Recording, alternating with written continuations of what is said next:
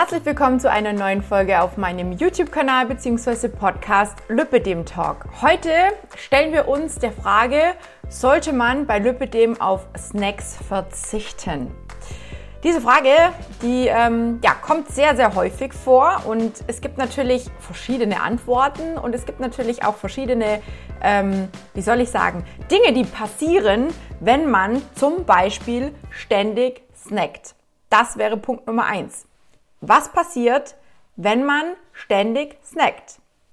Manche Menschen kriegen Panik, wenn der Magen knurrt. Und ja, hungrig zu sein ist ein wirklich doofes Gefühl. Also ich mag es auch nicht. Jedoch ist es gut, wenn wir nicht ständig essen und dem Körper auch mal eine gewisse Pause, Ruhe gönnen. Sowohl dem Magen als auch dem Darm. Denn davon profitiert dein ganzer Körper. Und wer seine Zellen ständig überlädt, ja, das ist ja leider bei uns Lipidem-Betroffenen ganz oft der Fall, der läuft Gefahr, eine Insulinresistenz zu bekommen. Sehr, sehr viele Frauen, die zu mir ins Coaching kommen, haben schon eine Insulinresistenz oder schon mal damit mehr oder weniger ja, Bekanntschaft geschlossen, sage ich jetzt einfach mal. Also sie haben schon mal was davon gehört oder es ist auch schon mal ähm, zu, zu sprechen gekommen, wenn man beim Arzt war oder sonst irgendwo. Ne? Ständiges Snacken fördert eine sogenannte Fettleber, kann eine sogenannte Fettleber fördern. Und unsere Bauchspeicheldrüse hat eben auch extrem viel zu tun. Schließlich braucht es Insulin, um das ganze Essen, ja, vereinfacht gesagt, in die Zellen zu schleusen. Und Insulin wiederum ist ein Hormon, ist ein Masthormon. Habt ihr sicherlich alle schon mal gehört oder du vielleicht auch schon mal gehört. Und je mehr wir davon brauchen, desto schwerer wird es abnehmen. Davon kann ich ein Lied singen, denn mit Typ 1 Diabetes bin ich ja auf Insulin von außen quasi angewiesen. Ich muss mir das sozusagen selber zuführen, selber spritzen. Und ähm, dementsprechend wurde mir auch lange Zeit immer wieder suggeriert, man kann mit Diabetes Typ 1 und auch allgemein mit der Insulinresistenz und Diabetes nicht abnehmen. Es ist nicht einfach, ja, es ist definitiv ein bisschen schwerer, aber es ist möglich. Der lebende Beweis sitzt hier unter anderem. Ne? Es gibt ja auch viele, viele andere, die das schon geschafft haben. Mein Tipp, vor allem morgens auf Proteine und Ballaststoffe zu achten und den zuckerfreien, die zuckerfreien Lebensmittel ein bisschen versuchen zu reduzieren. Denn die treiben unseren Blutzucker nur unnötig schnell in die Höhe und das wiederum, wenn der Blutzucker relativ schnell wieder abfällt, macht wiederum Hunger. Deswegen haben auch so viele ständig irgendwelche Gelüste. Achte mal darauf, was du vielleicht davor gegessen hast. Denn wenn dein Zucker schnell nach oben geht, geht er auch relativ schnell wieder nach unten und dann ist sofort wieder ein Hungerloch da oder auch Gelüste, Appetit und so weiter und so fort. Punkt Nummer zwei. Überprüfe regelmäßig deine Bedürfnisse. Was steckt hinter ständigem Hungergefühl? Bist du vielleicht gerade nur durstig oder ist es wirklich Hunger? Ja, unser Hirn kann das nicht wirklich gut unterscheiden. Deswegen rate ich dir erstmal zu einem Glas Wasser oder einer Tasse Tee zu greifen. Und dann solltest du überprüfen, ob der Hunger bzw. der Appetit immer noch da ist oder ob er verschwunden ist. Ja, solltest du nach 10 Minuten immer noch Hunger wie blöd haben, ja, dann prüfst du vielleicht mal, wann die letzte Mahlzeit war und schaust auch da nochmal, hast du genug gegessen? War es vielleicht zu wenig? Von ein bisschen Salat, ne, wird man nicht lange satt. Das hält nicht lange an. Ne? Wenn man nur Grünzeug isst, sage ich jetzt mal, dann wird man nicht lang satt sein. Ja, das sättigt vielleicht in dem Moment, weil man auch eine große Menge essen kann, aber es hält nicht lange an. Und manchmal kann es eben gut sein, dass nach drei, vier Stunden wieder so ein bisschen ein Hungergefühl auftaucht. Eben dann, wenn die vorige Mahlzeit einfach zu wenig war oder einfach schon viel zu lange her ist. Deswegen Isst du abwechslungsreich und ausreichend, ist die nächste Geschichte. Auch darauf bitte unbedingt achten, wer dem Körper bewusst zu wenig Energie zur Verfügung stellt. Ja, in einer Diät, in einer richtig krassen Diät, wo das Defizit sehr, sehr hoch ist, der wird immer wieder feststellen, dass Heißhungerattacken auftreten und dass man die fast gar nicht vermeiden lassen können. Also, dass die fast gar nicht vermeidbar sind. Ne? Also, da rede ich auch aus Erfahrung. Und der Körper wehrt sich damit. Und der verlangt nach ausreichender Energiezufuhr, ganz klar. Denn ein zu großes Kaloriendefizit ist für eine langfristige Abnahme eher kontraproduktiv. Ein Grund, warum bei mir, in, in, bei mir im Coaching immer, immer, eigentlich immer, ja, der ungefähre Energiebedarf und das Defizit berechnet werden. Aufgrund vieler, vieler Faktoren, die ich da berücksichtige. Wenn jemand bei mir anfängt, dann wird es immer erstmal durchgecheckt, wird erstmal geguckt, was ist eigentlich Stand der Dinge denn die meisten essen teilweise sogar unter ihrem Grundenergiebedarf und das ist natürlich für einen längeren Zeitraum extrem schlecht, sowohl für unseren Stoffwechsel als auch fürs Abnehmen, als auch für viele andere Vorgänge, die im Körper dann nicht mehr so funktionieren, weil einfach ja der Körper anfängt auf Sparflamme zu gehen quasi. Ja, er braucht die Energie ja für die notwendigen Dinge, die der Körper so oder so die ganze Zeit macht, ohne dass wir es mitkriegen. Ja, sei es Schlucken, sei es Augen auf und zu, sei es ähm, alles, was in unseren Venen passiert, ähm, der Blutfluss, der Lymphfluss, ne, die ganzen Geschichten, Verdauung und so weiter. Das braucht alles Energie und dementsprechend ähm, sollte man da auch aufpassen, dass man nicht zu groß das Kaloriendefizit wählt dann solltest du vielleicht darauf achten, ob du häufig müde oder schlapp bist. Denn dann braucht dein Körper ja auch Energie und die holt er sich meistens über Süßigkeiten und Co. Sieben bis acht Stunden wären wünschenswert, denn dann kann dein Körper regenerieren und dein Hormonsystem gerät nicht in Schieflage. Wer nämlich über Nacht zu wenig schläft, der schüttet eine höhere Menge Grelin aus. Das ist so unser sogenanntes Hungerhormon.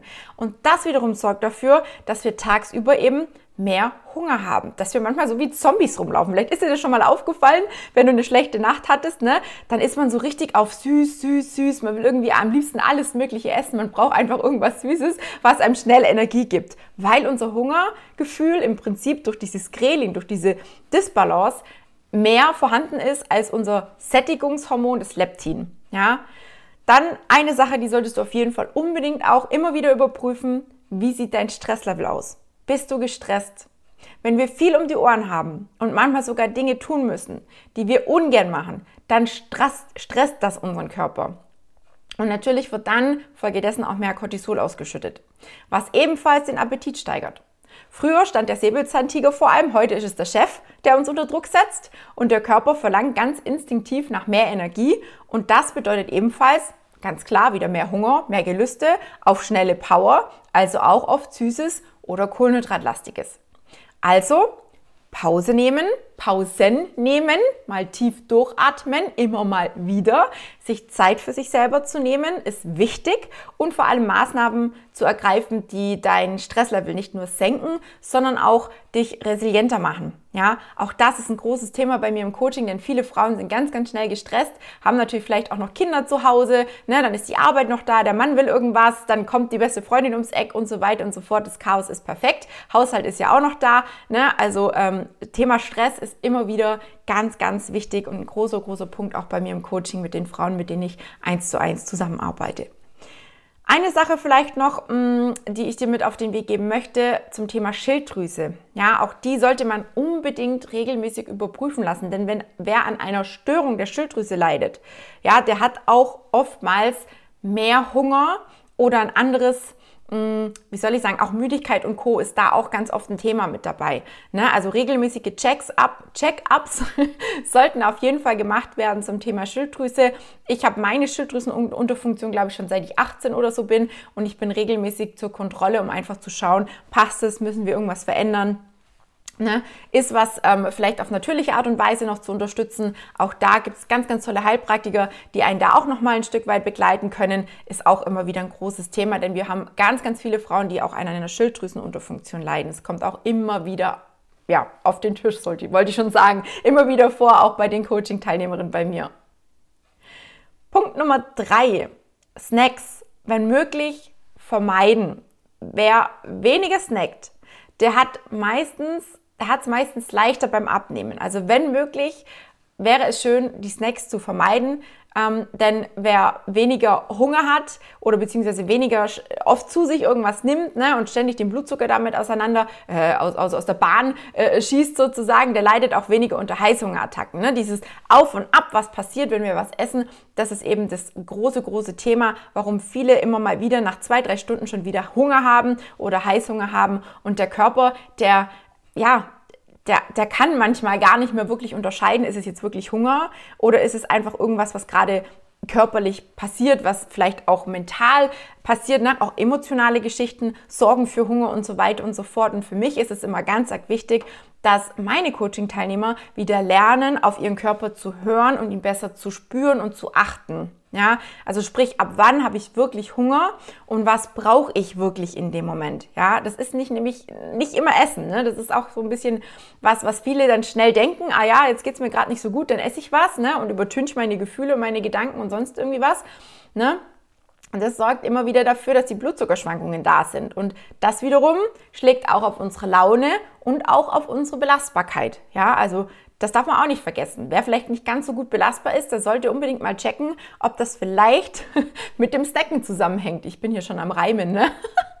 Und vielleicht auch noch eine Sache, wer zu spät snackt, der versaut sich damit meistens oder nicht, doch eigentlich schon ganz, ganz oft ähm, je nachdem, was man natürlich auch snackt, seinen erholsamen Schlaf. Ja, denn ähm, auch Schlaf, wie wir es eben schon hatten, ist super, super wichtig. Und wenn ich abends natürlich noch keine Ahnung, was in mich hineinsnacke und ähm, sehr fettreich vielleicht auch äh, Dinge zu mir nehme, dann hat mein Körper ganz schön was zu tun nachts. Ne? Und wir wollen ja eigentlich nachts nicht mit Verdauung und Co. beschäftigt sein, sondern wir wollen uns ja regenerieren, wir wollen uns erholen, wir wollen am nächsten Morgen wieder fit und voller Power aufstehen und voller Tatendrang. Und das funktioniert nicht, wenn man zu spät am Abend isst oder eben auch zu spät am Abend irgendwelche Snacks zu sich nimmt.